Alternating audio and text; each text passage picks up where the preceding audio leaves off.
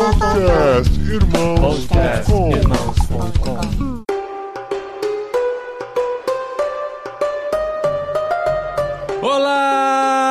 pessoas! Podcastirmãos.com Jetlag entrando no ar. Eu sou o Paulinho, estou aqui com o Gustavo, que assim como eu tá muito feliz, porque finalmente chegamos na África. Hey, eu sou o Gustavo e depois de quase dois anos conseguimos enviar uma fazedora de tendas para o continente africano e ela veio nos prestigiar. Marina, seja bem-vinda. Muito obrigada. Eu sou a Marina. Estou aqui finalmente na África com o Paulinho que está na Espanha. Aê, tamo pertinho, né? Pertinho, pertinho. Estamos pertinho, dá pra tomar um chimarrão junto. Vou falar em tomar chimarrão, eu estou tomando, não sei vocês. Eu tô aqui na abstinência há quatro meses. Você tá me torturando. A gente tem o costume de tomar tereré, né? Por causa da influência da Dri, Mato Grosso do Sul, Paraguai, aquela coisa. E a gente trouxe pacotes de erva de tereré e a gente pode, nesse verão, enfrentar o calor É isso tomando aí. tereré. Ai, que maravilha. Mas que legal, gente. Jet lag desse mês, finalmente na África. É na bordinha da África? É, né? Estamos só entrando na África por enquanto. Mas vamos pro Egito conversar com a Marina. E o legal, né, Gustavo, que assim, a gente não encontrava nenhum fazedor de tendas na África. Tivemos que fabricar um fazedor de tendas para ele poder contar um pouquinho da África pra gente. E a gente vai falar com a Marina lá do Egito.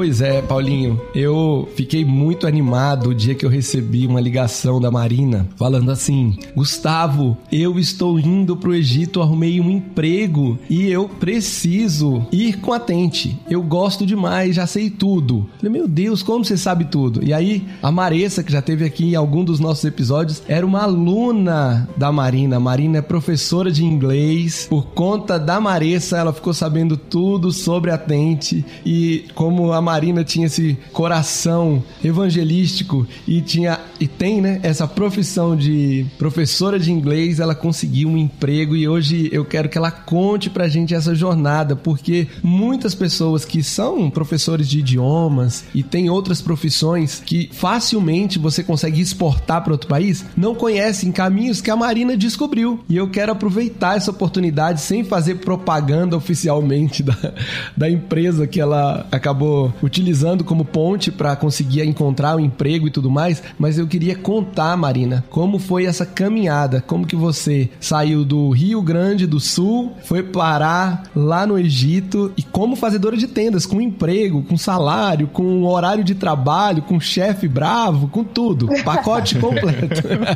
E o legal, né, Gustavo, é que a gente conecta com o último episódio do Jetlag que a gente falou sobre o aprendizado de idiomas, né? Pois e entre é. as portas que falar outro idiomas abre, essa é uma delas, né? Quer dizer, é uma das principais, na verdade, né? De você poder ir para outro país como fazedor de tendas e ensinar idiomas para outras pessoas. Muito Exatamente. legal. Então vamos lá, Marina, como que você saiu lá do nosso querido Rio Grande do Sul e eu tô tomando um Ok. chimarrão aqui. Eu sou Ah, brasiliense, mas como bom brasiliense tenho autorização pra ter hábitos de todo o Brasil. Então eu tomo meu chimarrão aqui em Brasília, de manhã quentinho, de tarde friinho e vou firme. Oh, não, não, não. Tem que ser sempre quente. Muito quente. Tá quente, tá quente aqui.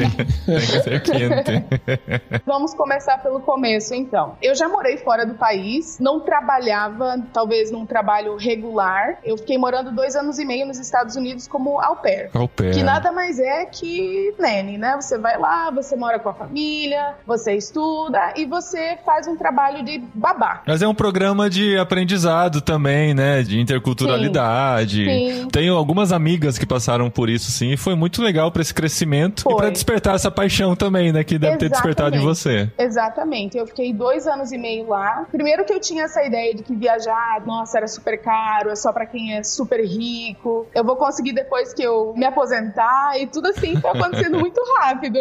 Depois que eu voltei pro Brasil, o bichinho da viagem, né, me pegou de jeito. Eu falei, não, eu quero sair, eu quero viajar viajar de novo, eu quero ter outras experiências, mas no fundo, no fundo, eu sempre tive um desejo missionário, mas missão tradicional às vezes ao mesmo tempo parecia ser algo muito distante da minha realidade. Mas enfim, Covid começou, planos foram parados, voltei a trabalhar no meu trabalho regular no Brasil, mas eu ainda estava pensando em fazer um intercâmbio. Foi então que eu comecei a procurar opções de como eu poderia sair para fora do, do país, trabalhando na minha área ou não. Pensei em fazer au pair na Holanda, pela facilidade de visitar os países da Europa e tudo mais, mas não estava dando certo. Eu entrei, paguei, fiz o meu perfil, tudo certinho. Passaram-se um, dois, três, quatro, cinco, seis meses e nada tinha acontecido. Assim, falei, Deus, será que é isso mesmo que é para eu fazer? Será que é para eu sair do país de novo? Eu não tô entendendo. O plano para Holanda era para ensinar inglês também?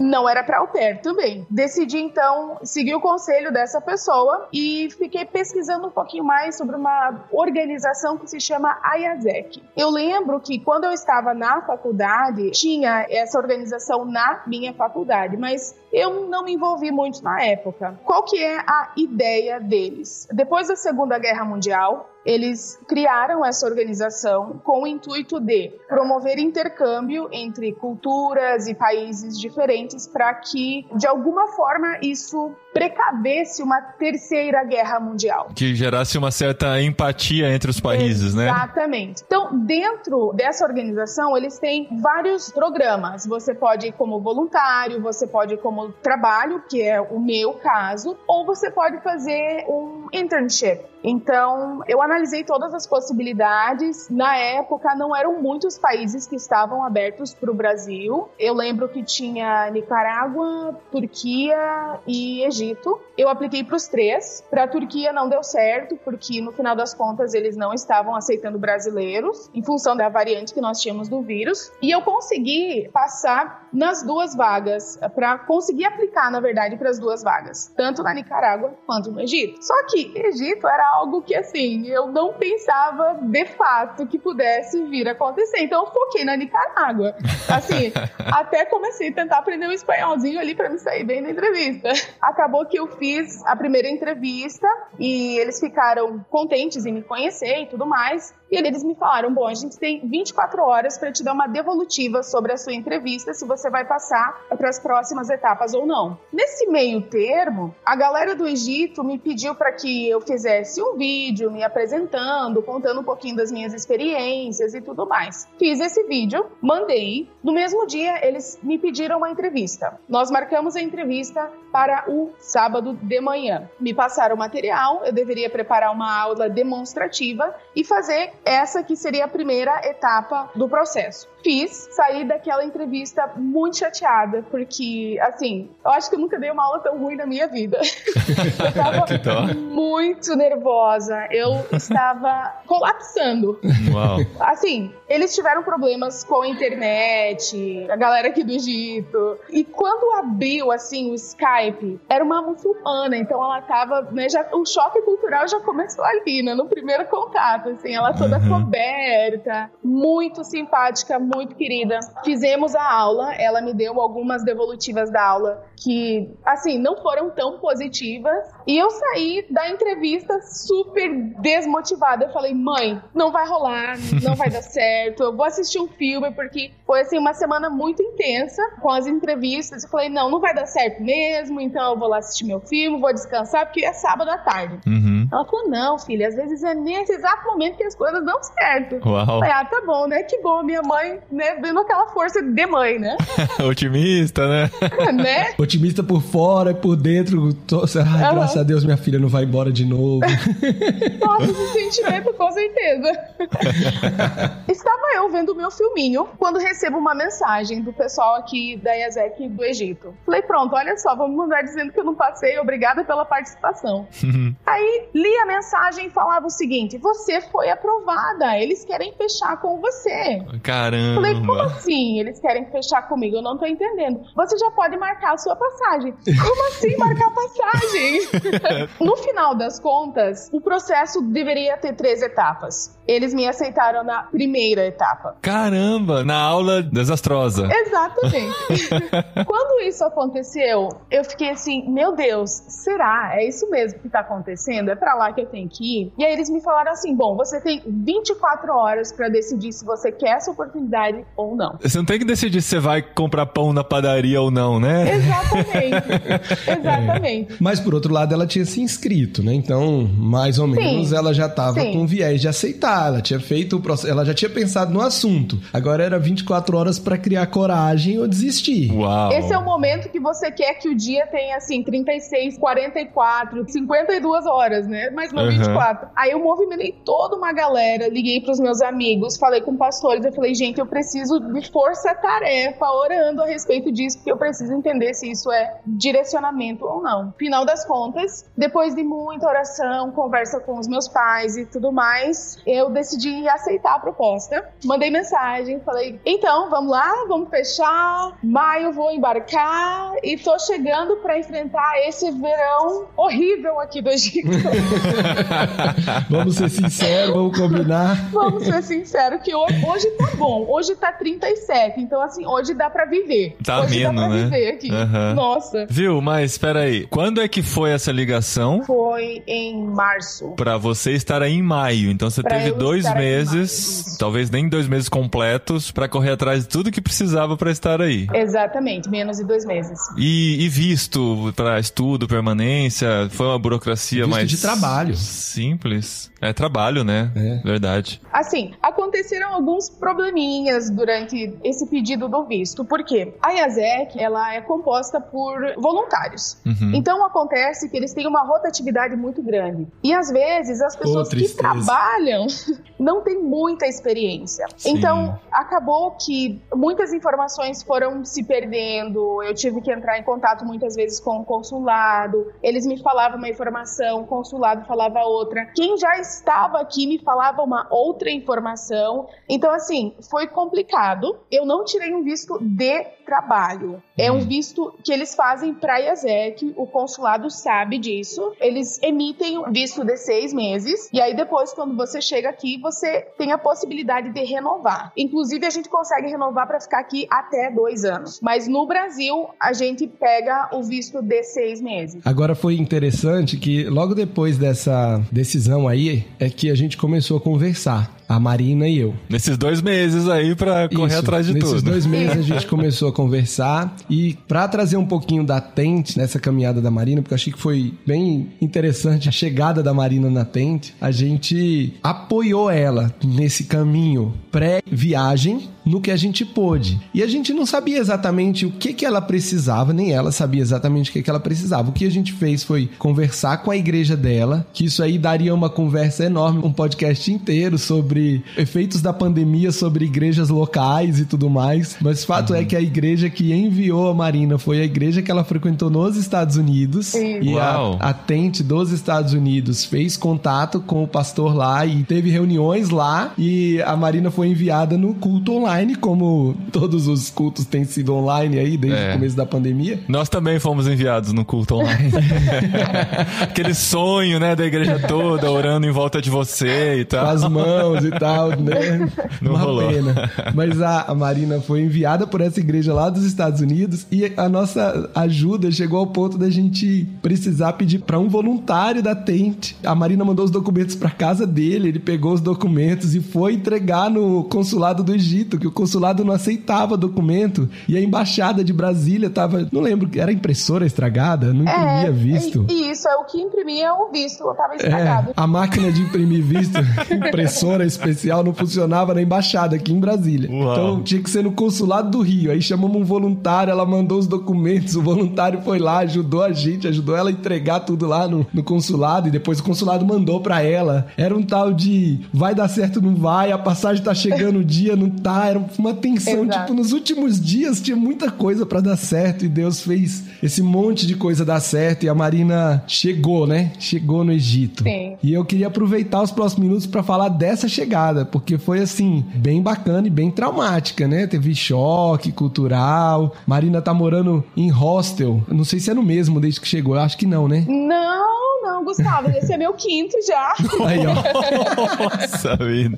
Como é que foi a chegada e conta pra gente um pouquinho aí do país, da cidade. Sim. Queremos saber também do trabalho, como é que é, como é que funcionou. Mas ó, o, o resumo bem bacana é que ela foi com visto autorizado, foi pra trabalhar, recebe o salário dela, jornada de trabalho, tudo certinho e vai ter um fim. É começo, meio e fim. Esse fim pode estender um pouquinho, mas tem limites. Mas conta pra gente a experiência de chegar na África aí. Então, foi assim, uma viagem, obviamente, é uma viagem longa, então é super cansativo. No dia que eu cheguei aqui, os brasileiros, mexicanos e indianos precisavam fazer o PCR de novo. Então eu fiz de novo quando eu cheguei aqui no aeroporto do Cairo. Nos seguraram por muito tempo lá e graças a Deus que tinha um grupo muito grande de brasileiros. Nós estávamos talvez em 25 pessoas, então Uau. Todos do seu contrato, não. não, no eles estavam todos pra viajar, passear. Eu que tava aqui no Laie Laie só.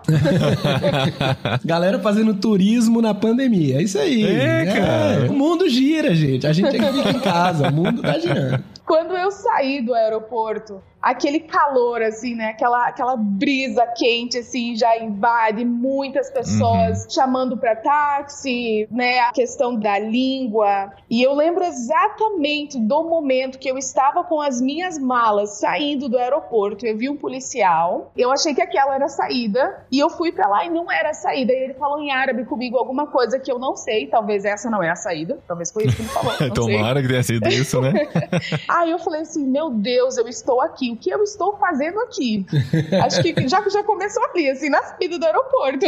Aham. Mas eu acho que a chegada no hostel foi, assim, um pouquinho traumatizante. Porque, assim, o visual é diferente. É, é- é uma cidade antiga.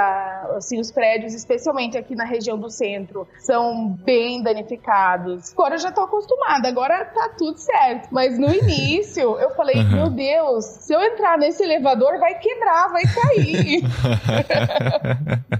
então, assim, primeiro choque foi o visual, assim, né? Você tá no Cairo, né? Na capital do Egito. Isso, no centro, que é a região, assim, talvez mais velha, digamos assim, do Cairo, né? E eu lembro que eu cheguei aqui na terça-feira, na sexta ou no sábado, eu tive a minha primeira reunião do Go Together. E eu, eu lembro que eu fiquei assim, meu Deus do céu, como é que eu vou fazer essa reunião aqui? Eu não posso falar nada, eu não posso, como é, eu vou fazer mímica pra câmera, como é que faz? E era uma reunião em inglês, né? Isso, exatamente, era uma reunião Em português você inglês. deve ficar mais tranquila de conversar aí, É que ninguém ok. tá te entendendo, né? Exatamente, então tá tudo certo. Por que, que foi essa crise? Porque você estaria no meio de outras pessoas que ouviriam sua conversa, porque o hostel é essa coisa coletiva, né? Exatamente. Como já foi falado, o meu tempo de preparação não foi muito grande. Então, eu tinha muitas incertezas de como me comportar, do que falar, do que trazer, como agir. Então, assim, pra mim, a sensação que eu tinha era de que eu estava sendo observada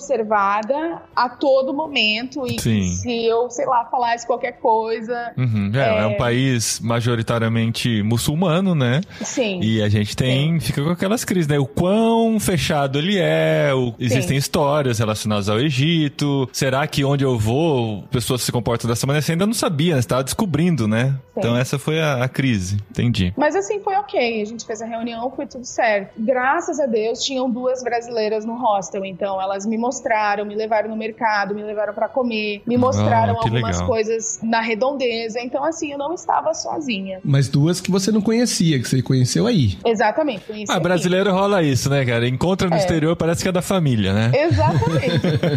Inclusive, inclusive, moramos todos os cinco hostels que a gente passou, nós juntas, nós Ah, três que juntas. Essa coisa, especialmente para mulher, de você chegar num país como o Egito e você ter essa primeira visão das mulheres todas cobertas, né? Muitas até, inclusive, assim, só o olhinho de fora, às vezes até tem uma telinha, não é nem só o buraquinho ali que fica o olho de fora, tem até Não uma telinha olho, em né? cima. Não Uhum. vê nem o olho. Então, assim, no início é bem complicado. Também tem essa questão que os homens acabam chamando, falando. Toda hora que a gente sai na rua, eles percebem que você é estrangeira e de qualquer forma eles acham que eles têm algum tipo de liberdade para serem inconvenientes com você. Uau! Então, isso de tudo o que aconteceu relacionado à cultura, eu acho que pra mim foi a pior coisa. Mas com as mulheres que estão cobertas, eles não mexem, digamos Não. assim, que usam os trajes. Eles vão mexer com as estrangeiras. Exatamente. Tá. Depois, eu já tive muitas conversas com egípcios ou até muçulmanos de uma forma geral a respeito disso, e pra eles, a noção que eles têm de respeito é você estar coberta. A partir do Hum. momento que você não se cobre, você não exige respeito de você mesmo. Uau. Então, é- essa, essa só. é a ideia. Mas, Exatamente. bom, isso explica um monte de coisa, né? Ajuda a entender bastante. É claro que é o choque de culturas. O respeito pela cultura do outro tem que acontecer da mesma forma. Uhum. Mas é no choque da cultura. Você tá dentro, imersa na cultura deles, e você É. tá usando um código é, sociocultural que diz algo diferente. Uhum. Agora, nem todo egípcio é muçulmano. As egípcias Isso. não muçulmanas se cobrem também para evitar confusão? Sim, Olha o que só. eles falam é que quem não é muçulmano, na verdade, quem não é muçulmano é cristão aqui, né? A maioria dos cristãos aqui, eles são coptas. Só que o que que acontece? Mesmo se você for numa loja comprar roupa, você não vai encontrar uma roupa, talvez uma regata ou uma roupa que seja mais aberta. Então isso já é algo que vem da cultura mesmo deles. Aham. Não que você não consiga encontrar, mas é mais difícil. Então, as mulheres que não são muçulmanas, ou até mesmo existem algumas muçulmanas que elas são mais liberais, digamos assim, e elas não cobrem o cabelo. Elas vão usar roupas mais longas e tudo mais, mas elas não cobrem o cabelo. Uhum. Então, pelo que dá pra ver, tá levantando é, uma Tem nova gente, tem gente passando. A, tem gente passando, galera. a tá Marina está saindo no hostel tá? e ela tá no meio de todo mundo. As pessoas passam, então vocês vão ouvir conversas ao fundo, normal, É, tá? muito legal. Parece que ela tá gravando numa cafeteria. Nossa, vamos pensar que é assim que é melhor, viu? Pelas conversas que eu venho tendo, é essa noção que parece, né? Que tá se levantando talvez uma geração nova, e aí as mulheres estão. Claro, as famílias que são mais liberais permitem que elas não usem o, o hijab, né? Que é o véu. Uhum. Mas, no modo geral, sim, você não vai ver nenhuma egípcia, por exemplo, usando shorts na rua. Se você vê alguém usando shorts, é estrangeiro. Estrangeiro. É estrangeiro. É Tem igual o chinelo de dedo aqui na Espanha.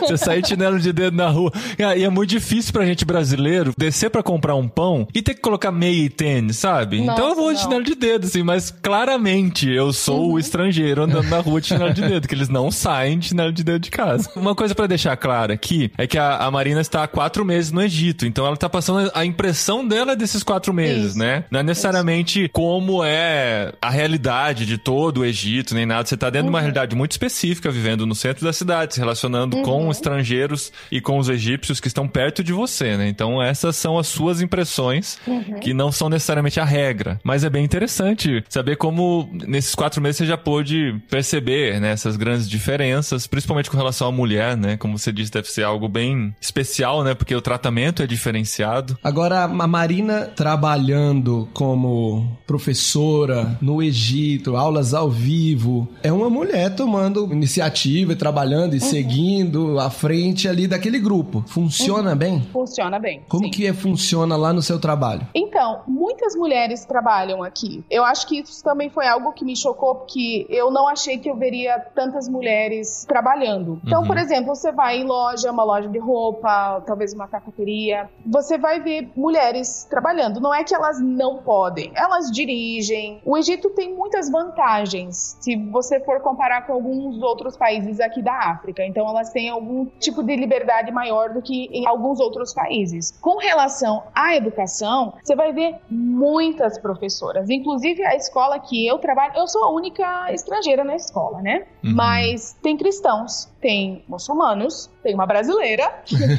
e tem alguns professores também. Eles são a minoria, são. E eu lembro que quando eu cheguei, um dos professores que ele, acho que ele não tá mais na escola, inclusive, ele tava de certa forma reclamando porque ele estava dando aula para crianças e que dar aula para crianças era um trabalho feminino. Isso me chocou muito, assim. Eu lembro que eu, eu tive uma, uma breve conversa com ele falando: Poxa, no Brasil não é assim, a gente não vê dessa forma, né? É diferente. Por exemplo, eu tenho um amigo meu que ele é super requisitado, ele é um professor, ele é um pedagogo e todas as pessoas na escola querem que os filhos estudem com ele. Ele, ele é homem, né? Ele não é gay, talvez se esse for o problema, né? Que eu entendi que era isso que ele estava querendo passar. Hum. E é ok, eu acho que é um trabalho maravilhoso, é um trabalho lindo, que quem faz é, é super É nobre, tanto assim. quanto, né? É, mas é a questão cultural, né? Deles, é de acharem que perde um pouco a masculinidade Exatamente. da aula para criança, talvez. É. Mas Exatamente. eu tenho refletido muito sobre isso disse, até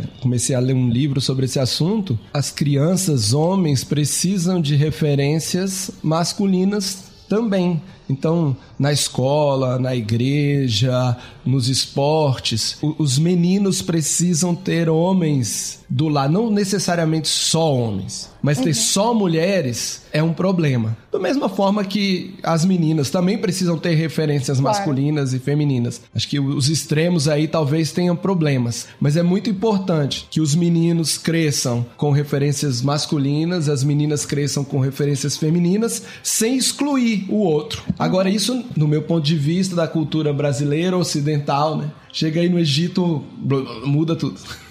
Muda tudo. Mas, assim, na minha escola tem muita reunião com pais. Na minha escola do Brasil, nós tínhamos talvez umas duas vezes por semestre. Aqui não, aqui todo mês nós temos três reuniões com os pais. Caramba. E eles vêm, eles vêm, eles comparecem, eles perguntam. E eu acho essa interação muito legal. É claro, eu, geralmente eu tenho que ter um tradutor junto, porque eu não falo árabe e poucos falam inglês. Uhum. Mas eu senti que no início eles tinham uma barreira, assim. Poxa vida, meu filho não vai entender ela. Por mais que eles falem que eu tenha semelhança egípcia e muitos chegam e falam em árabe comigo porque eles acham que eu sou egípcia, tem essa coisa do diferente, é de outra cultura, é, vem do Brasil, então, poxa vida, como é que né, meu filho, minha filha vai ficar. O que, que ela vai trazer de bagagem? Exatamente. É, porque esse fato que você disse que você é a única estrangeira, né? Chama bastante atenção, né? Chama. Mas é uma chama. escola com todas as disciplinas ou uma escola de inglês? Não, é uma escola de inglês. Escola de inglês. Você tá. dá aula para crianças e adultos? Eu dou aula para crianças, adolescentes, adultos, todas uhum. as idades. Ao vivo. Todas as idades. Sempre aulas ao, ao vivo. e Presencialmente. Presencialmente.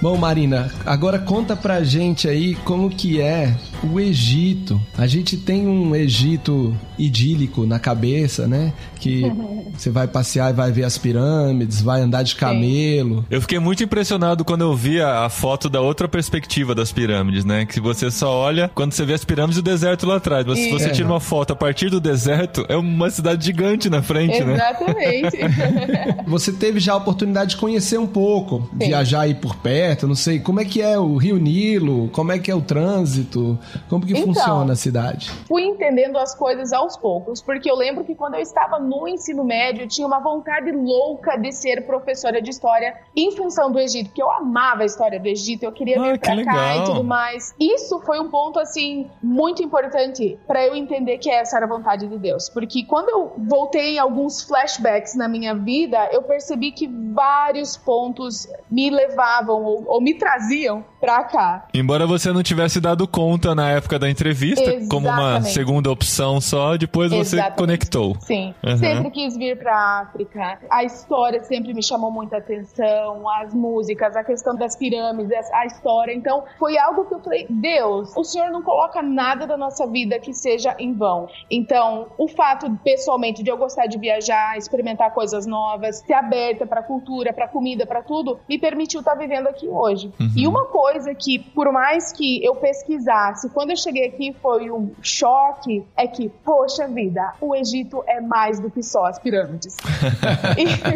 E isso é tão óbvio, mas é tão estranho ao mesmo tempo. E eu ainda não fui nas pirâmides. Vocês acreditam? Eu estou há Olha quatro só. meses e eu ainda não Mas fui. é, mas é aquela coisa, né? Como você tem bastante tempo, você vai deixando, uma hora vai surgir a oportunidade, né? Eu já vi de longe, porque aqui tem vários rooftops perto das pirâmides pra você ir tomar um cafezinho. Então, eu já fui, é muito bonito. Aham. Mas Cairo é uma cidade muito legal. Tem muitos museus. Eu sou apaixonada por museu. Talvez eu vá hoje no Museu Novo, assim espero.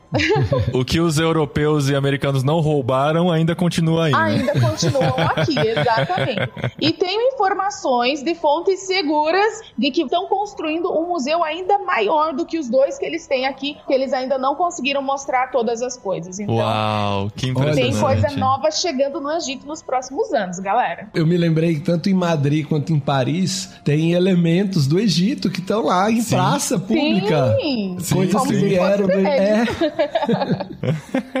Mas eu fui para uma cidade que se chama Dahab. É maravilhoso. É maravilhoso. Uma água maravilhosa do Mar Vermelho. Aí você olha assim, o Mar Vermelho lindo na tua frente. Você vira as costas, você consegue ver a região do Sinai. Ah, Aquele momento foi um dos melhores para mim aqui no Egito, porque assim, é, são muitas coisas, são coisas que a gente lê na Bíblia, são coisas que, que você.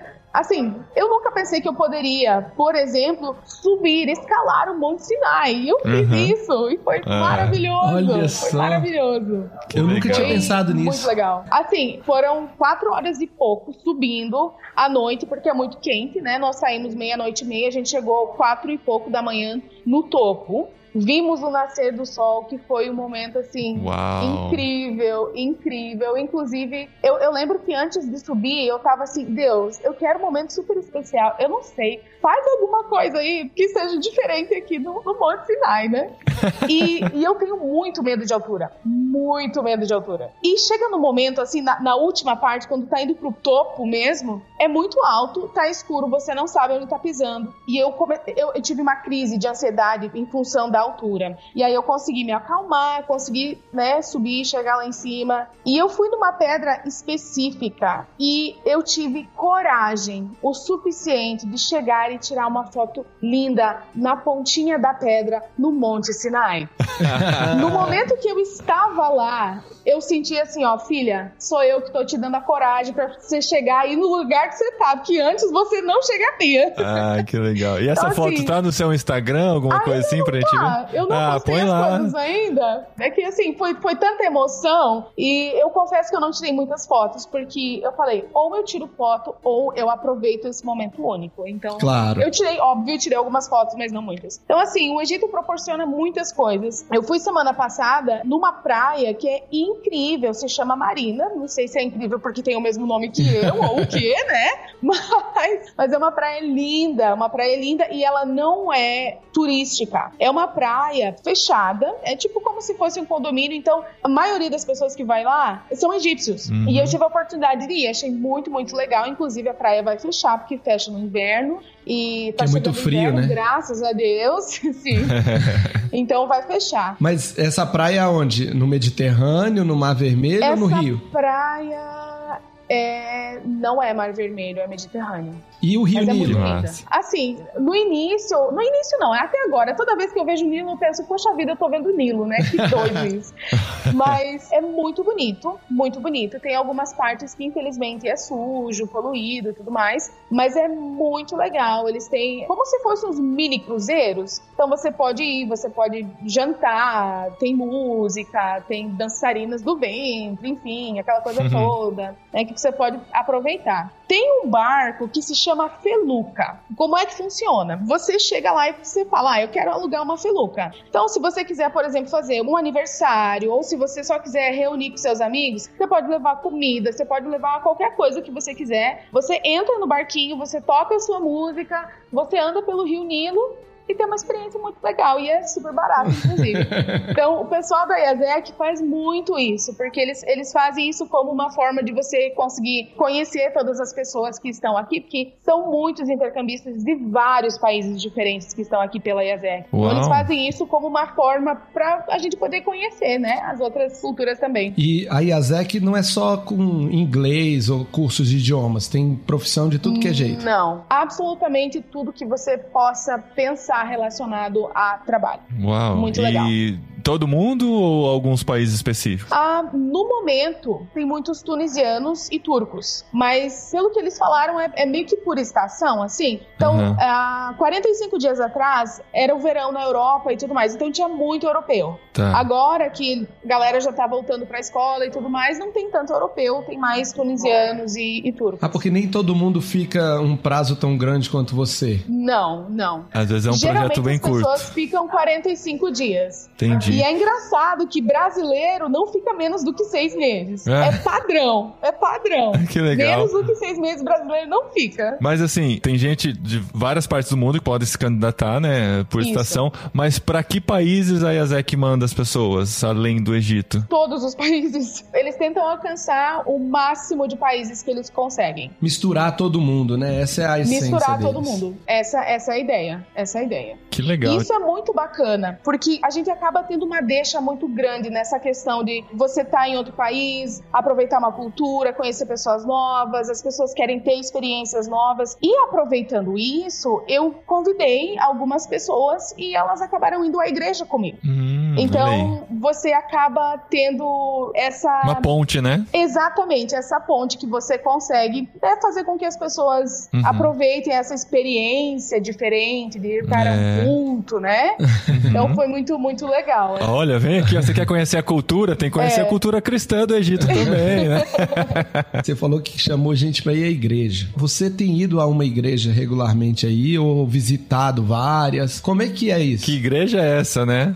É, que igreja é Então, essa? tem uma igreja presbiteriana aqui no Cairo e ela é bastante grande. Então tem muita gente que vai, muita gente mesmo. Eu achei maravilhoso, mas o culto é em árabe. Tem tradução em inglês? Tem tradução em inglês. Só que o povo árabe é um povo assim que fala muito alto, que ouve tudo muito alto. Então acaba que você não entende direito o que está acontecendo, é mesmo com a tradução em inglês, porque é muito alto o som da igreja. Então acaba que, por mais eu sempre sento assim bem atrás, mas não, não ajuda muito. Olha. É uma experiência muito legal. Eu já fui algumas vezes nessa igreja e é bem legal. Mais frequentemente eu vou numa igreja internacional. Essa igreja internacional, ela não é no centro, ela fica que assim, tem bairros aqui no Cairo que são bairros, talvez eu possa dizer mais para estrangeiros. Então, você não vai atrair tantos olhares, digamos assim, quando você vai para esses bairros. Tem muitas coisas, por exemplo, as pessoas não se cobrem tanto. Você vai ver lojas um pouquinho diferentes. Então, assim, é uma cultura mais estrangeira mesmo. E aí tem uma igreja internacional num desses bairros. E é muito legal, porque lá, de fato, tem gente de toda parte do mundo. É muito legal, é um culto muito bacana. Eles têm um louvor muito legal. Eles têm vários programas, pequenos grupos. Eles têm uma vibe muito legal, assim, de fazer você sentir parte da comunidade. Isso é muito importante. Conheci muitos brasileiros lá? Conheci muitos brasileiros lá. E o tamanho dessas igrejas, pra gente ter uma noção, assim, quantas pessoas Sim. participam dessas celebrações? A, dessa igreja presbiteriana, que seria uma igreja egípcia, né? Eu acho que aquele dia no culto deveria ter talvez umas,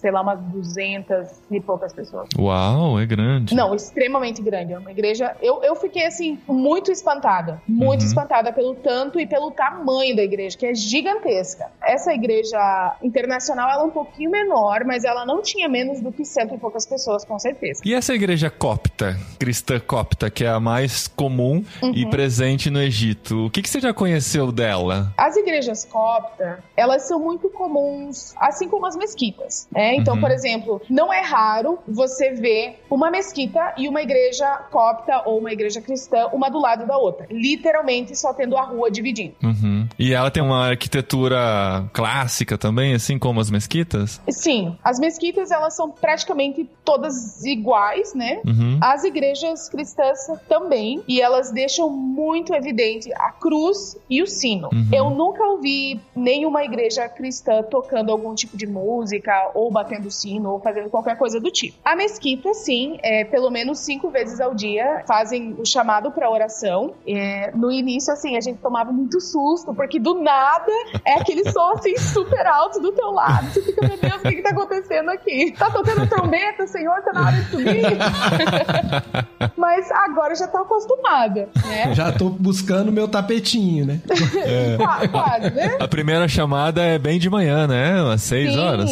Sim, é bem cedinho, mas tem antes também. É Ah, que é? não é um horário fixo, depende muito de quando o sol. sol. vai nascer e se pôr, né? Uhum. Então, por exemplo, 3h45 da manhã tocou o chamado para oração. Uau. É. Então tem uma chamada ali entre 13 e meia e 4 e meia, né? Que você sabe que você talvez possa acordar aí durante esse tempo. Uau. Mas, mas no Ramadã é mais frequente. Ah, você pegou Mas- o Ramadã, inclusive, né? Peguei o finalzinho do Ramadã. Ah, tá. E a galera, assim, tava numa loucura.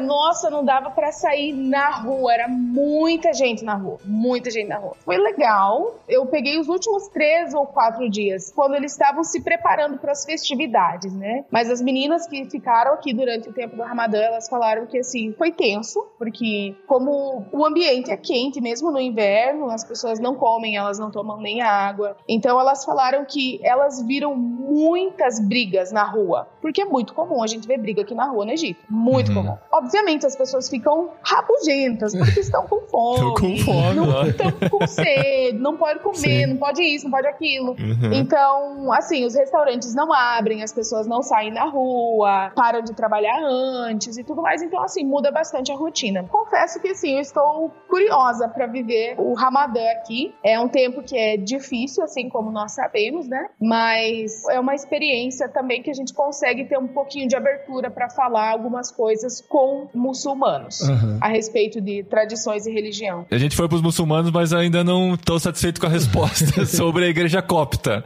Ah, né? Você falou sim. da estrutura, do prédio e tal, mas os cristãos, como são? Uhum. Eu percebo a igreja copta bastante semelhante com a igreja católica, assim. Eu, eu tive a oportunidade de visitar a Cave Church, que é uma igreja que fica num bairro copta. Esse bairro, infelizmente, é o bairro mais pobre aqui do Cairo, e ele fica para você chegar nessa igreja, que fica no topo de uma montanha, você tem que passar pela cidade do lixo. Quem trabalha na cidade do lixo são os cristãos. Então, Uau. os cristãos, às vezes, têm dificuldades em arrumar um trabalho ou precisam trabalhar muito mais para conseguirem sobreviver. Então, essa cidade do lixo, ela é composta por cristãos, na sua maioria coptas. Então, eles frequentam a igreja, eles têm o service deles lá, acho que é uma ou duas vezes por semana. No momento, não está tendo em função do Covid, mas eu fui num complexo religioso. Esse complexo religioso tem uma mesquita, tem uma igreja cópita, tem uma igreja judia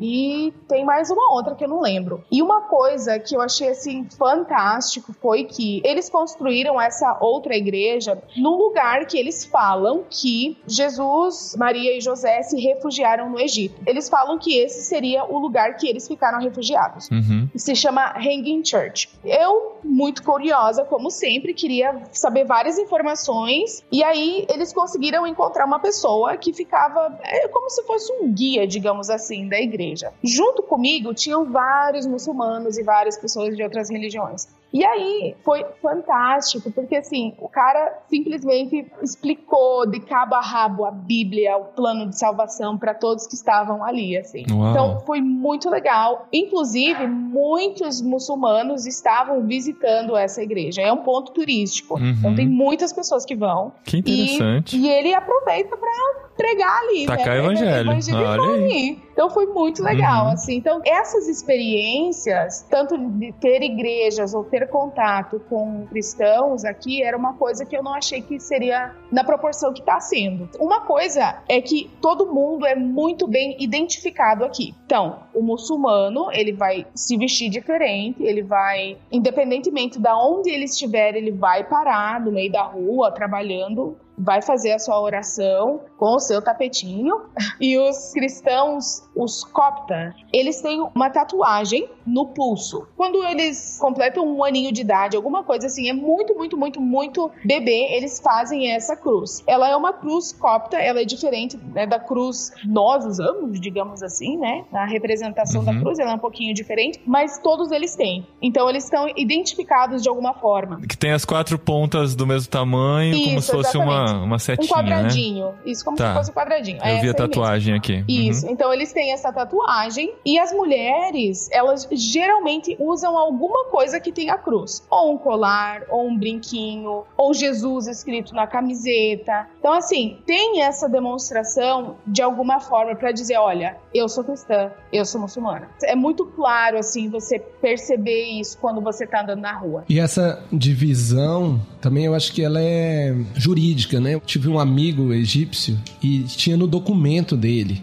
Entendeu? Um documento diz qual é a religião, tipo no RG da pessoa. Uau. Quando ele chega pra conseguir um emprego, pra resolver algum trâmite público, ele apresenta o documento e ali no documento, não só pelo traje, mas o documento já diz qual que é a religião dele e aí dali pra frente ele é tratado de acordo. E os direitos vão mudar, Ah, certamente. provavelmente, né? Certamente. Sim. Inclusive, no bairro que eu trabalho, é um bairro cristão. Você tem essa percepção de que talvez, não que o bairro seja mais pobre, mas se você comparar com algumas outras áreas aqui no Egito, você vai ver diferença. Tem muito isso também. Os meus chefes, um deles é cristão e o outro é muçulmano. Assim, na escola, eu nunca, em momento algum, eu tive a sensação de o meu trabalho estar sendo desmerecido por eu ser cristã. Uhum. Muito pelo contrário. Algumas situações que aconteceram no trabalho me elogiaram de alguma forma.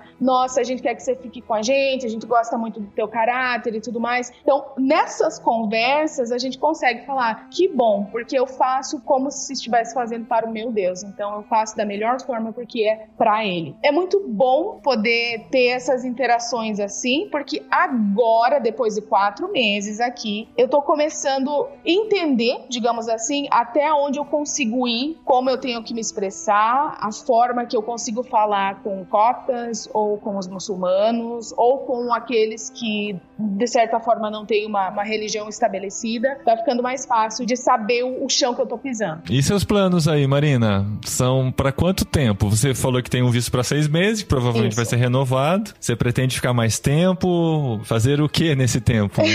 Eu tive muitos altos e baixos. Eu tô numa situação que é um pouquinho complicada. Eu tô morando num hostel. O brasileiro tem esse negócio da limpeza muito forte, que é uma coisa que aqui não é muito assim. Então, assim, a gente sofre, sofre, sofre muito. Entre os altos e baixos, agora seria o baixo, pelo que eu tô sentindo. Exatamente. Mas assim, você tem que entender que você não está no Brasil. A realidade aqui é outra. Ou você se adapta e tenta lidar de uma forma diferente, ou você se frustra, chora e volta pro seu país. Então, assim, Uhum. eu já passei por essa fase de me frustrar, de chorar e de querer voltar? Já, várias Já vezes. mesmo. Muitas vezes. Mas agora as coisas estão começando a se alinhar. Eu tô morando num hostel que é um pouquinho melhor. Eu acabei negociando os meus dias livres que eu não tinha o final de semana. Então eu acabei negociando e eu tô tendo três dias de folga. Quer dizer, vou ter a partir do mês que vem três dias de folga. Um deles vai ser o dia que eu vou conseguir ir na igreja, porque a igreja aqui é na sexta-feira. Sexta e sábado é o final de semana aqui. Então a igreja acontece na sexta. Na sexta eu trabalhava. Agora não vou mais trabalhar na sexta, então vou poder frequentar de fato a igreja. Uhum. E aí eu consegui negociar também o meu salário. Então, assim, é uma coisa que se aprende nesse país é negociar. É difícil, é. difícil, mas negociam tudo, absolutamente tudo. É muito novo e diferente isso, assim. Você vai comprar, gente, uma fruta, uma banana. Eles negociam pelo preço da banana. Mas por que a necessidade de morar no hostel? Assim, é inviável no momento você ter um lugar que você possa viver sozinha? Bom, pensando que tem muitas pessoas da IASEC aqui, tem muitos brasileiros e tudo mais, eles conseguem um preço um pouco menor e você também, de certa forma, consegue ter um círculo social um pouco maior. Eu já vi possibilidades para morar em alguns outros lugares, só que é caro. É que você tá na capital, né? É preço de capital, né? E aí o que que acontece? Estrangeiro tem que morar onde? Ou mora no centro, ou mora em alguns outros bairros que são para estrangeiro, que o aluguel é mais caro. Então, todas essas coisas estão impossibilitando para que eu mude para outro lugar. Já estou pensando sim, porque o meu visto ele vence agora em novembro, mas eu estou pensando em ficar mais seis meses, né? Eu tenho. Antes eu falava assim, Senhor, se o Senhor quer que eu fique mesmo aqui, o Senhor podia mandar um anjo assim na minha frente e dizer, ó, é aqui que eu quero que você fique. mas algumas coisas têm acontecido, assim, eu tô entendendo que é pra eu ficar e eu acho que só tá faltando um anjo aparecer mesmo, porque o resto tá tudo se encaixando. As meninas brasileiras, a gente tá pensando em, em alugar um lugar, precisa ter a ajuda de um egípcio, porque Uhum. tem contrato e tudo mais, e às Sim. vezes acaba que, ah, É, precisa ser alguém de casa ajudando Exato. a intermediar, né? Então, Dá assim, mas no momento eu estou feliz morando nesse hostel. Aham. Então, talvez pelo próximo mês eu estarei aqui, porque, como eu falei, eu já mudei cinco vezes, eu tô cansada de fazer mudança, e eu preciso ficar aqui um pouquinho mais. Então, Cinco quem vezes sabe, em né? quatro meses. Nossa, é, É, muita gente. coisa. É muita coisa. Mas a, a tendência, assim, né, pelo que a gente. A gente tá na mesma fase que você, né? A diferença é que a gente não tá num hostel.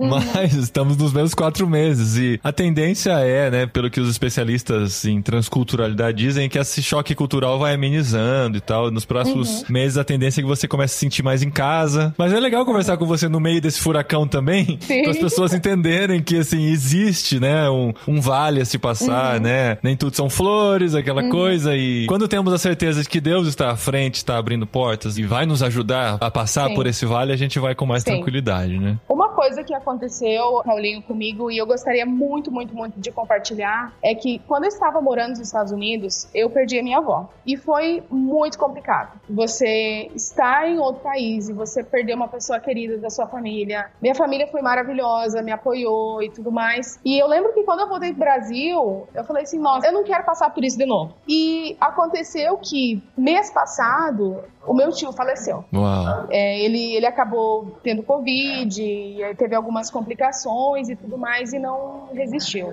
E aí, quando aconteceu, eu fiquei assim, meu Deus, nossa, eu tô aqui, tá acontecendo de novo, é, sabe? Eu fiquei muito impotente, assim, falei, e agora, o que que eu faço? Eu volto, eu fico?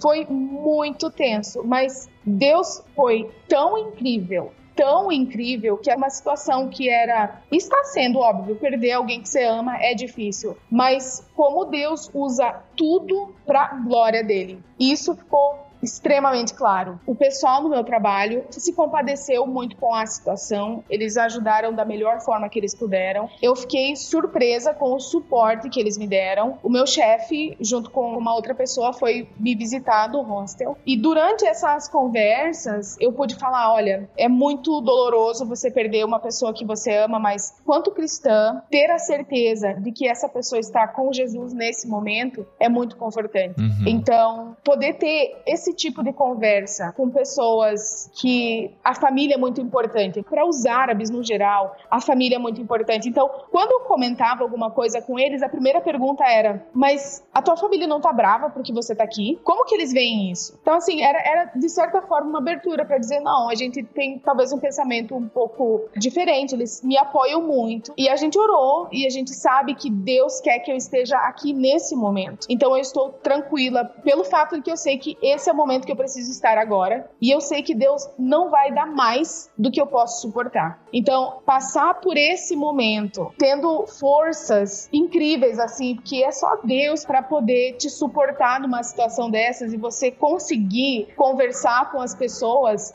e falar do amor de Deus e do cuidado que ele tem, mesmo nessas situações, é incrível. Incrível. Que bom, que legal. Muito bom, Marina. Obrigado mesmo por seu tempo, por separar aí no meio do seu dia, no meio do hostel, com a galera passando atrás de você que a gente tá vendo. Teve uma pessoa que ficou um tempinho escondido aí atrás, só, só olhando de cantinho.